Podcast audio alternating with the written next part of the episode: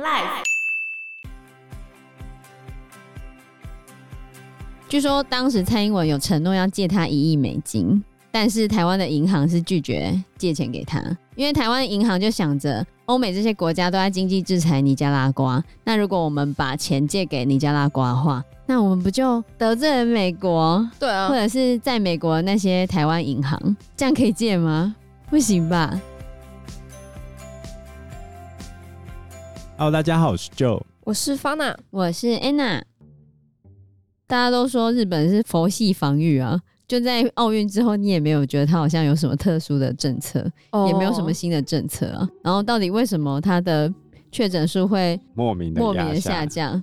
就有日本当地的专家表示，他们确诊数下降是因为负责修复 Delta 病毒的酵素突变，所以导致病毒灭绝了。嗯，所以这就是这个要很长期的研究才会知道啦。对，对吧？现在都是推测而已。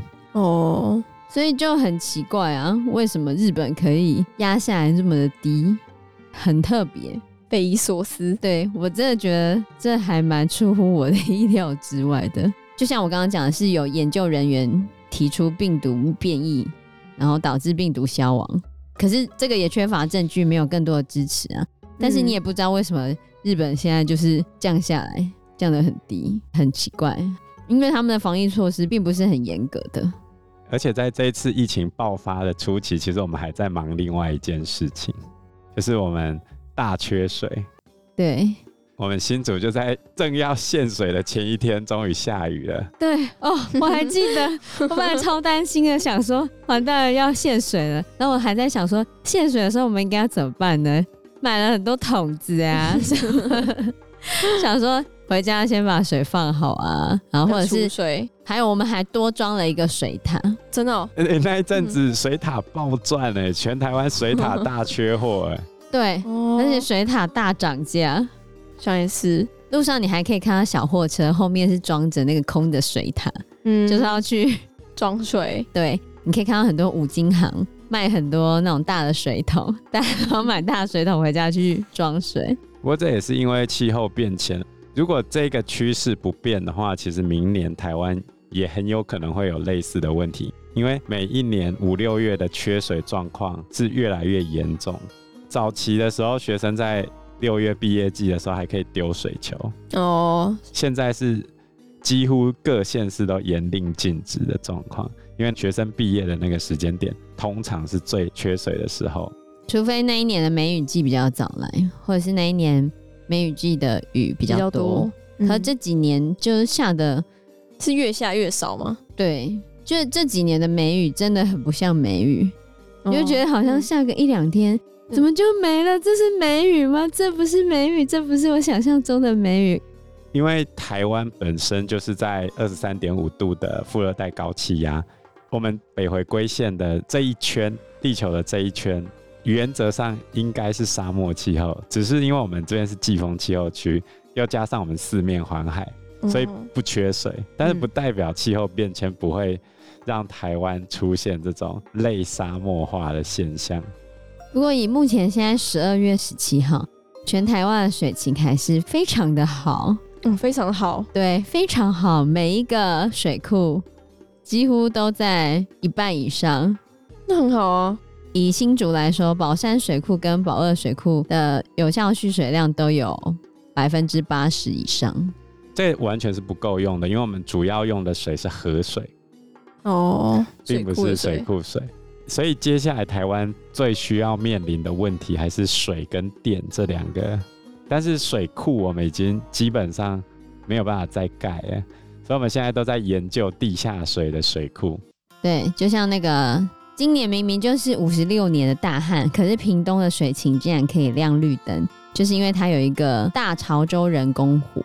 那这个大潮州人工湖是从林边溪引水而来的，然后去补助它的地下水。它是在二零一八年完工的。那二零一八年完工之后呢，三年来可以引水高达一亿六千四百三十六万吨。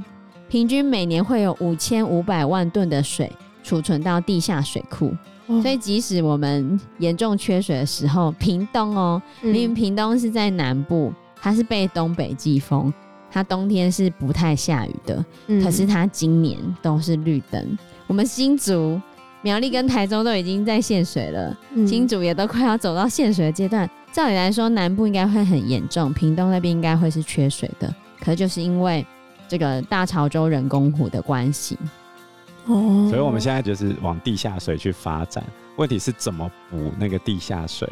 另外一个做法就是在河川的出海口那个地方，在地底下做工程，然后让地下的浮流水可以被拦截住，等于是地底下的水库来支应我们其他的水源。因为河川的水本来就会慢慢渗到地底下嘛，你如果在地底下把水给挡住的话，就会在地底下变成一个大型的水库，大家再从里面去抽，这样就可以了。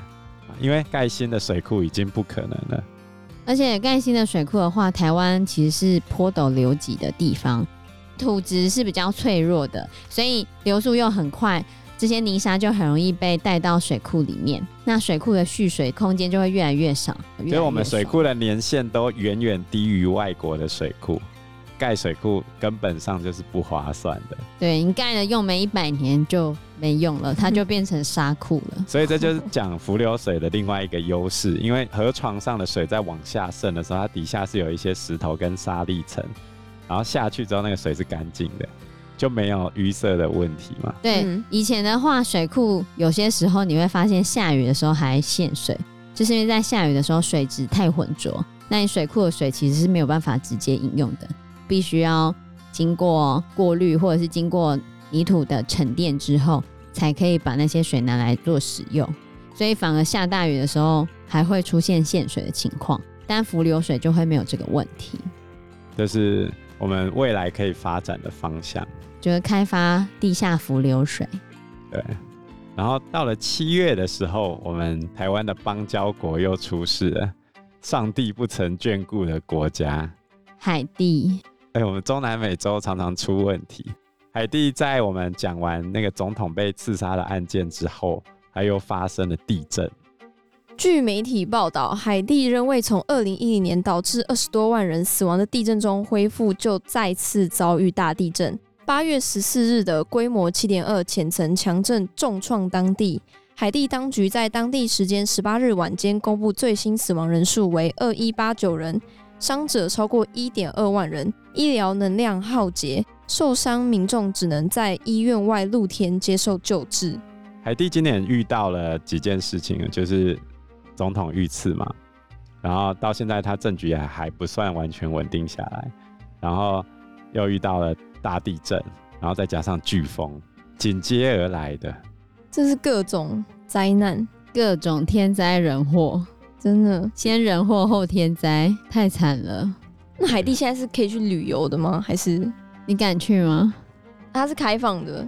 你疫情 没什么打针哦。哦，而且它最近还发生美国跟加拿大的人质被海地的黑帮绑架两个月，啊？为什么要被绑架？要钱啊！哦，在我们第五十六集系列的时候，我们就有讲到，在海地工作的人，他们就有遇到被绑匪绑架勒赎的案例啊。当时的台湾人过去，然后被绑架勒赎。就很严重了，而且当地的治安其实非常的不好。台湾当时有一些人去工作，他们都是需要请保镖的，因为你如果没有保镖保护你的话，如果你的地位比较高一点，你可能就会被绑走，然后你的公司会为了要救你回来，就要付赎金，哦，就会有这个情况。对，因为他们发现绑架是很适合拿来赚钱的，其实不止海地啊。墨西哥也是这样，他们正常来说不太杀人啦，就是坐车在街上，然后随时会有人冲出来对你的车开枪嘛，然后就把你抓走，就这样。像美国有一个传教士团体，他就是在十月十六号被海地的帮派绑架，然后十一、十二月的时候五个人获释，然后一直到十二月十六的时候，这十七个人才全部被放出来。那海地当局也曾经受到这个帮派威胁，那他要求的赎金是一千万美元。美元呢？哪付得出来？不知道后面那个讨价还价之后会不会给比较少？不知道，因为理论上海地生活费没那么高啊。可是他们这种绑架事件，通常你后面拿到的钱都是高层拿去的，就是黑道里面的高层，嗯、然后底下那边去出生入死，拿着枪那边指着你的那些黑道那些小弟，其实都没拿到什么钱，很惨，我们的邦交国。而且我们那时候还提到了中美洲的其他邦交国，我们当时提到的就是尼加拉瓜，他最近就跟我们断交了，你还记得吗？那个生命灵数。就是总统夫人那个生命灵数跟我们断交了，那断交是有理由的吗？有啊，有啊，就是我们不借他钱啊。据媒体报道，蔡英文总统他是有答应他们要借钱的需求，可是因为他们现在被美国跟欧盟进行经济制裁，所以他很需要钱，他就来跟台湾借。嗯。据说当时蔡英文有承诺要借他一亿美金。但是台湾的银行是拒绝借钱给他，因为台湾银行就想着欧美这些国家都在经济制裁尼加拉瓜，那如果我们把钱借给尼加拉瓜的话，那我们不就得罪了美国？对啊，或者是在美国那些台湾银行，这样可以借吗？不行吧？台湾银行就拒绝贷款，后来总统就生气气，就那个奥德加他就生气气，后来就跟我们断交了。然后一跟我们断交之后，马上就跟中国建交。不过他也跟我们断交两次啊。对，是断了然后又再见吗？对，他之前断交的时候，就他是偏左的，在他断交之后，他们国内的右派上去，上去之后又跟台湾建交。那跟台湾建交之后，后来奥德加他又上台，原本以为他再度上台的时候会跟台湾断交，但竟然没有。这是陈水扁关系吗？对对对。据说，因为那时候他跟陈水扁惺惺相惜，因为当时他就是被大家讨厌嘛。当时陈水扁在那个阶段也是受到大家讨厌，然后他可能觉得对，同病相怜，所以他比较喜欢陈水扁。然后后面他不是很喜欢接任的马英九总统，嗯，可是他对蔡英文总统就有比较好，可是也没有跟他像和陈水扁总统时候那么的好，哦，但是至少也都相安无事的情况。不过这一次就是因为奥德加越来越独裁的关系，所以欧美制裁他嘛。嗯，那如果我们帮助这个独裁的，虽然我们常常做这样的事情，可是如果我们帮助他的话，就得罪了美国。嗯，那我们要选哪边呢？而且就算今天借他钱，他也不见得会不会还。借了就没打算要他还了。对啊，你如果借了送钱。通常就是这样子啊，可是我们台湾最近已经不太走金元外交，就是金钱援助的外交。我们通常近期都是实质的帮助这个地方。举例来说，我们会派我们的农业技术团队，或者是我们的医疗团队，对他们做实质的帮助，或者是可能会提供他们贷款，可是协助当地做建设，而不是单纯的借钱给他的这样的状态。Oh. 但是这一次奥德加总统。他要求的一亿美金的借款，总而言之，我们就是没借了，没借他就不开心嘛，嗯、不开心之后他就跟我们断交，而且是无预警的断交哦。所以今天一个国家跟一个国家断交的时候，是递那个断交什么申请？哦、就我不用跟你申请，我说要跟你断就断了，可以拒绝吗？没办法拒绝啊！我要怎么拒绝跟你断？你要跟我分手？对啊，你拒绝分手啊！我就不想跟你。那恐怖情人，恐怖情人，没有这种事情啊。哦，好。而且他跟我们断交之后，他就立刻发表高调的转向誓言，他就说：“中华人民共和国才是全中国的正统代表，台湾只是中国神圣不可分割的其中一部分。”怎么可以这样啊？就就是这样子啊！分手之后马上。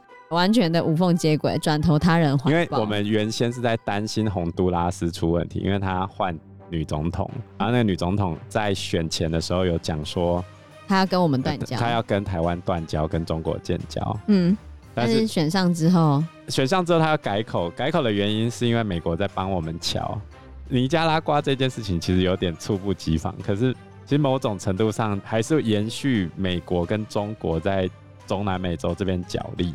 那台湾又是另外一个主要战场的这个格局，目前还没有什么变化，所以我们要来看的是另外一个牵动世界神经的一个地方——阿富汗。我们在八月的时候提到了阿富汗这个地方，塔利班政权的事情。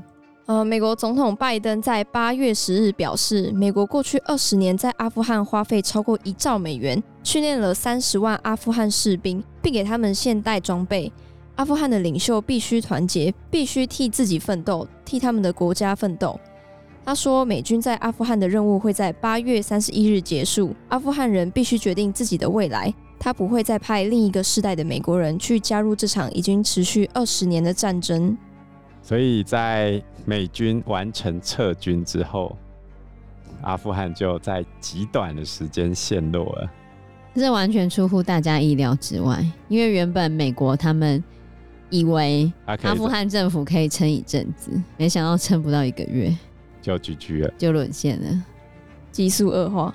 对啊，但是塔利班开始治理阿富汗之后，才是问题的开始，因为他们可以打下这个国家，可是他治理不了这个国家。现在的状况也的确是如此，阿富汗现在经济已经完全失灵了。因为国外不会再去援助他，然后塔利班自己又讲说他不卖毒品嘛，其实他应该还是在偷偷卖毒品。可是你光靠卖毒品，你是不可能撑起整个国家的，因为原先塔利班他们主要的经济来源就是来自于种植毒品，现在因为外国也不愿意给他金援，然后又被经济制裁的关系，所以他非得要继续卖不可。所以，俄国在十二月十七号，他的立场是敦促西方国家领袖解冻阿富汗的资产，然后让这个人道主义援助可以提供资金，解决阿富汗难民开始往外逃的现象。但是要怎么治理，还有一大段的路要走，因为现在光银行它就动不了，这些塔利班人是动不了阿富汗在欧美银行的这些钱啊。那现在大家就担心他会有走私毒品跟恐怖主义的风险嘛？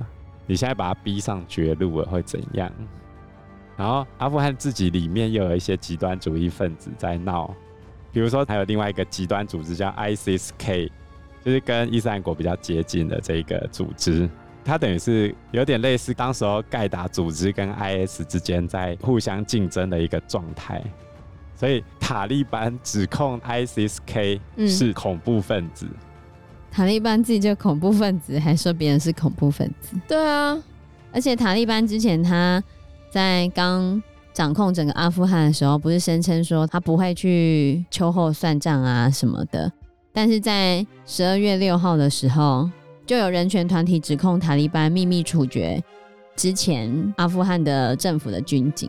杀了四十七名的前阿富汗军警，那跟他当初上台的时候讲的话根本就不一样啊！所以你觉得他的话能相信吗？根本就不能相信啊！他才上台没多久，也不到四个月，还没满四个月，嗯、说不会杀人，还不就杀了？所以目前塔利班他想要摆脱极端跟激进主义，说得容易，也做起来其实很难啊！那你说有没有很大的影响？其实对台湾或者是世界局面来说，它影响不大。真正会受到大影响是它的邻国，尤其是中国。到底塔利班会不会更加导向恐怖主义，或者是甚至去支持新疆那边的维吾尔族，或者去做其他的恐怖攻击？这很难说。目前还没有一个结论出现。不过塔利班越来越难维持安全跟稳定的执政。就很多人推测，明年塔利班的治理会更加的困难，因为经济问题导致饥荒的发生、难民的外逃，跟乡村地方对塔利班的挑战，还有 ISIS-K 对塔利班发动攻势的时候，那怎么办？所以你看，上位之后也有很多困难的问题。对啊，对他们来说，总而言之，美国是不会回去的嘛？啊，只是这个烂摊子，嗯、塔利班收不收得下来？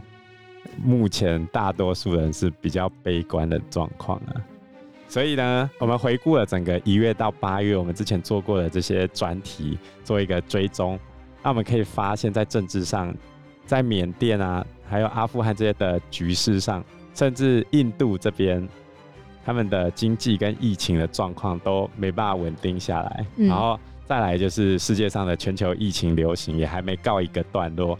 再雪上加霜的，就是我们的气候变迁的问题。这些扣在一起，接着我们要迎来的是一个全新的二零二二年。这些问题到底会不会有所改善呢？